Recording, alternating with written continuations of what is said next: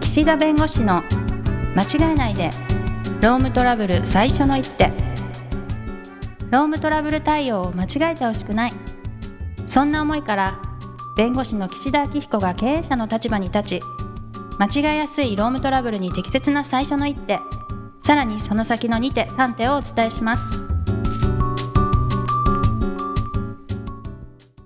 皆さん、こんにちは。弁護士の岸田明彦です。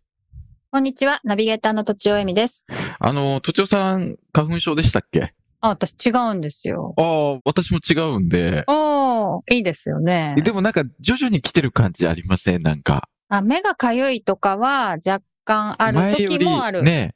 あの、これって何なんですかねなんかよく限界値超えると花粉症になるんだみたいな説であったり、まあ、はい体質であったり。で、私、あの、鳥取出身で田舎出身なんで、まあ、普段からもう鍛えられてたっていう謎の説を唱えてるんですね。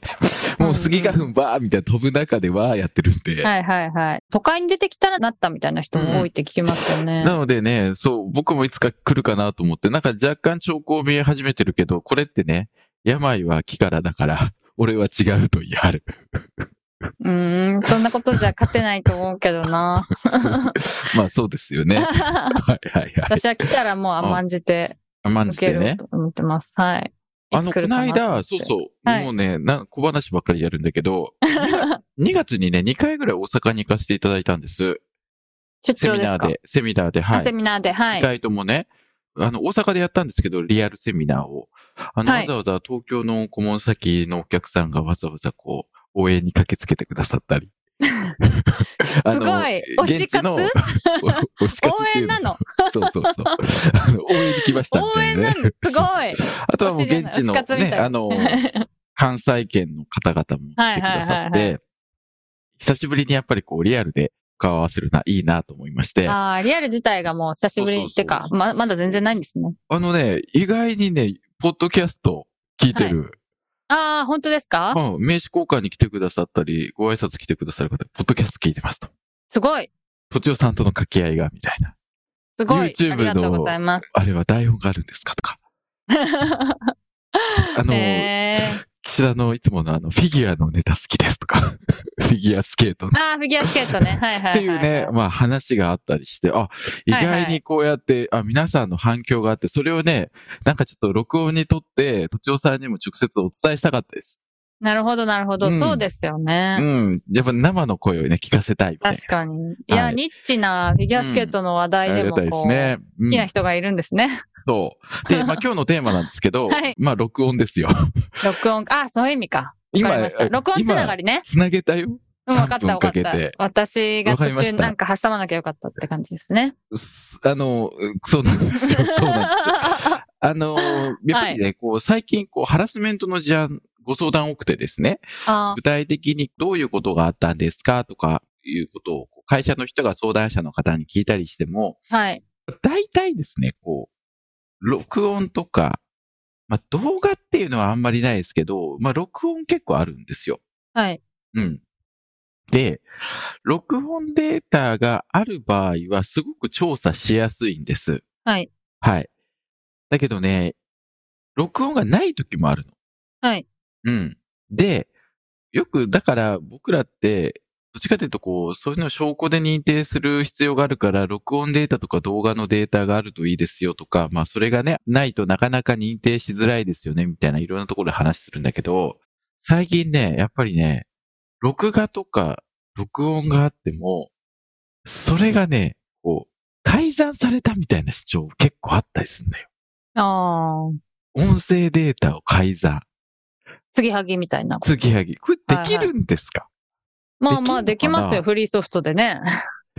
そう。だからさ、元データを出してほしいとか、はい。コピーしたデータじゃなくて、その IC レコーダーに入ってる元データを出してほしいとか、なんかそういうこともあったりして。でもちゃんとなんか専門の人が見れば、継ぎはぎしたとかわかるんでしょうね、きっと。そう、だからね、実際にセクハラの事案で裁判になった事案で、はい。その相談者というか被害者の方が、もうあらかじめ弁護士に相談をしてね、そういうセクハラ被害を受けてると。はい。ということで、録音をね、するように指示されたんですね、その弁護士から。はい。で、なんか新幹線の中でいろいろこうなんかまあ、やりとりがあって、で、それ全部録音残ってるわけですよ。はい。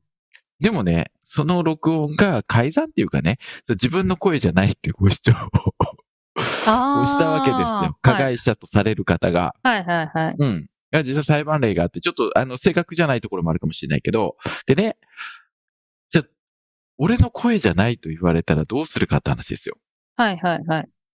声紋鑑定って言って、そのはいは声いのありそうあ鑑りそう定みたいなものに出して、うん。この音の周波数っていうか、なんていうの、声帯のそのなんかわかんないけど、それで、まあ、おそらくこの人だっていうような鑑定が出て、あ、そうなんですね、結局。うんはい。そう。で、なんかその、いや、これは、あの、これだけじゃわからないみたいな、反対のなんかその意見書みたいなのも出されて、うんその、俺の声かどうか問題みたいなことで争うこともあったりするんです。はい。だから、音声があれば大丈夫だって、あの、よくね、この音声の問題ってその前に秘密で、あの、音声取っていいんですかとか、あの、盗聴はいけないんですかっていう議論あると思うんですけど、はいまあちょっと今日はその話はしないで、もう情報としてあった音声がね、争われるわけ。うんうん。 で、裁判官もね、そこについては、いや、あの、これはもう、まあ聞くんでね、音声。その場でうん。は いそ。の場でね、あな、いや、あなたの声じゃんって話じゃないですか。うんうんなんかね、そこにね、新幹線のその売り、なんていうの、あの、ガラガラみたいな人、あるじゃないですか。あのあ売ってはいは回いるはい人。。ばなん販かね売のね。そうそう、はあいはのい人の声も入ってたらしくて、はいはい。で、なんかね、それで、こう、その声、わざわざね、その人をもう一回呼んで、うん。要するに、その現場を再現しなきゃいけないじゃないですか。俺の声じゃないっていうことになれば。はい。あえっとね、なんていうのかな。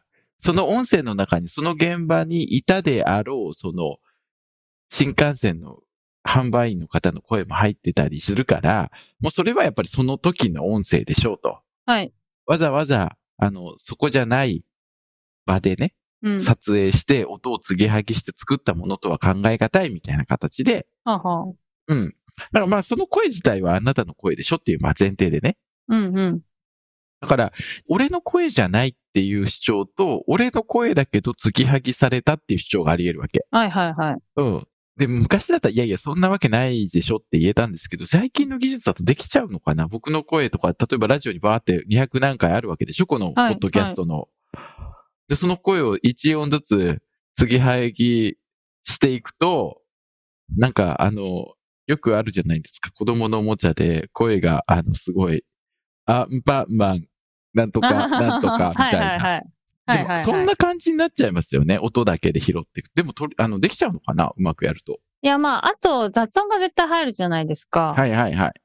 結あ構、ノイズがねポッドキャストの編集とかしてると、はいはいそういうノイズがバラバラで、あーはいはいそそれだけを取ることができないので、やっぱり綺麗なとこで取ってくださいって言いますよね。え、あの、田島さんね、これ、例え ば一回音声を全部ノイズ消して綺麗にした後に、アイウェオで並べていって、で、できるんですかできると思うんです。あの、一文字ずつだとはい。自然になっちゃうんですけど、いフレーズごとにつなげれば、あー多分わからないレベルまでできちゃうと思います。えーノイズだけ消せるんですかノイズだけも消せますし、別のノイズのデータと合わせることもできるんで、 じゃあ、綺麗へーな場所で撮る必要ないってことですか静かな場所で撮る必要ない。技術的には。多少ちょっと音質悪くなっちゃいますけど、でも、ああ。音の強弱も合わせられるわけですよね。1音ずつ、例えば。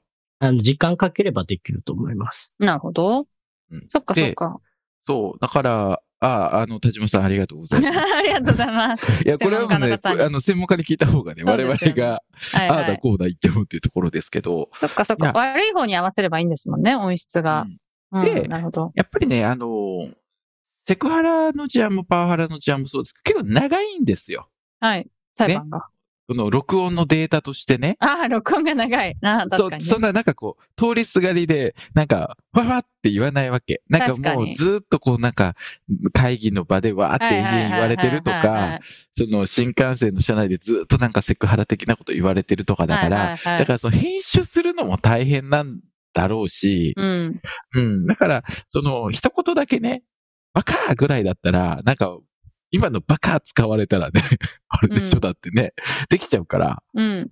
うん。だからすごく最近そういう意味では、音声があっても争われる。ただまあそうは言っても、まあ普通にその長い会話とかであればね、あの、音声自体をその改ざんするって難しいから、まあ信用性というかね、やっぱりまだ認められるんだろうな、というような気はしますね。はい。あとね、防犯カメラ。は防い。犯カメラの映像も昔よりは鮮明なんだけど、その手に持ってるものがね、例えばさ何かをこうも、えっ、と、持ち逃げしたとか、うなんん。かこう、店の商品を横領したというか、なんかね、盗んでいったっていう時に、まあ、その人っぽいっていうところは争われないんですけど、はい。いや、こう、まあ、こう映ってるのはあなただよね。時間と、まあ、場所からして、あなたが仕事終わりに、例えば、えっ、と、まあ、スーパーの事案にしましょうか。スーパーで何かね、あの、お店の商品をこう持っていこうとしてるっていうような事案でね、まあ映ってるわけですよ。はい。で、まあその人なわけ。でも、えその手に持ってたものは何って話ですよ。はい。で、いや、これは似た何かですって言われたらしんどいでしょ。うんうん、うん。いや例えばたまたまそこにね、あの、コアラのマーチが一個なくなりましたと。うん。で、なんかコアラのマーチっぽいものを持ってるけど、いや、あれはパイの実ですと言われたときに、 うん。映像からわからん時があるわけですよ。はいはいはい。だからね、映像っていうのは、ある意味で、こう、自白を、こう、促すことの、まあ、ツールなんですよね。なるほどね。うん。であなたも映ってる、手に持ってる、だからもうこれ以上言い逃れしても良くないから認めないよっていう時に使うイメージね。でもあのバッチリ映ってれば、もう当は然いよ。はいはい。うん推理物でよく見るやつですね。最後に犯人が諦めるみたいなこと。そうそうそうそうそう。そこまで分かってれば分かっちゃったらもうみたいな。なるほど。うんうだからね、音声があることも、あの、ヒアリングの時に先に言わない。ーん。はあの、い。加害者の人にね。はい。いや、こういうことはありましたかとか、なんか高校でこういう発言されてませんかって普通に聞くんです。はい。で、そうすると、いや、なん、なんでそんなこと聞くんだと、証拠あるのか、あるなら見せてみろとか言うわけ。うん。あ、あの、証拠があるなしじゃなくて、あなたの記憶で答えてくださいって。うんうん。なるほど。うん。いや、そんなの言うはずないと。うんいいんですかと。まあ、あの、うん言ってないってことで本当にいいんです。よく思い出してください。うん。あの、そうね、嘘ついてるとか嘘ついてないとかって言うと、あの、いや、記憶にないこともあるわけだから、はい。あの、嘘って積極的に記憶にあることと違うことを言うのが嘘なんで、本当に忘れてることもあるから、いや、あんたはい嘘ついてるだろうではなくて、い、や、本当に間違いないですかいいですかはい。よく思い出してください。って言うと、あ、なんか持ってんだってわかるわけ。うーん。証拠を。うんうん。はいはい。はいそうはい。で、なんか嘘ついちゃいけないんですよ、こっちも。な、何の証拠もないのに、あの、鎌をかけるのは良くないけど、で、そうした方がね、あ、なんだ、もう言い逃れできないから認めようっていうよりも、自分で進んで、あ、こういうこと言いましたっていう方が正直でしょ。はい。うん。いや、だから、いや、録音データとかも、まず証拠としての価値は高い。ただし、あの、証拠として争われることもあるっていうのと、あと防犯カメラの映像は意外にこう、あの、鮮明に映ってない場合もあるんで、あの、それだけで行くよりも、それを元に、あの、自白してもらうと。でね、あのね、持ち去ったっていうのもね、防犯カメラの映像って持ち去ったとしても、払うの忘れちゃったっていう主張があり得るわけ。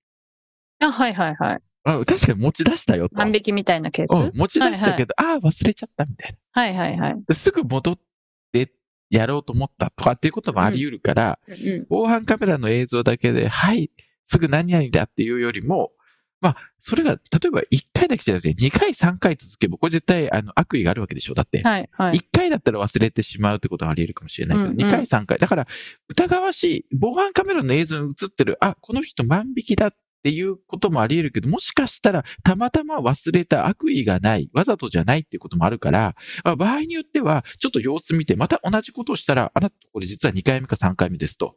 たまたまじゃないよね。って言ったら認めやすいじゃないですか。はい。だから、防犯カメラの映像も、その映像から何が立証できるか。うん。確かに物を持ち去ってる映像は映るけど、それがわざとかどうかまでわかんないでしょ。一回だけだと。うん。はい。だから、あの、防犯カメラの映像も音声の映像も、証拠はすごく価値は高いけど、実は全部が全部立証できるとは限らないから、要注意。使い方次第ってことですね。うん。うん。まあ、ということで、なるほど。はい。あの、ちょっはとい時間になりましたので、この辺にしたいと思います。はあい。りがとうございました。ありがとうございました。今回も番組をお聞きいただきありがとうございましたロームトラブルでお困りの方はロームネットで検索していただき書き津畑経営法律事務所のホームページよりお問い合わせください。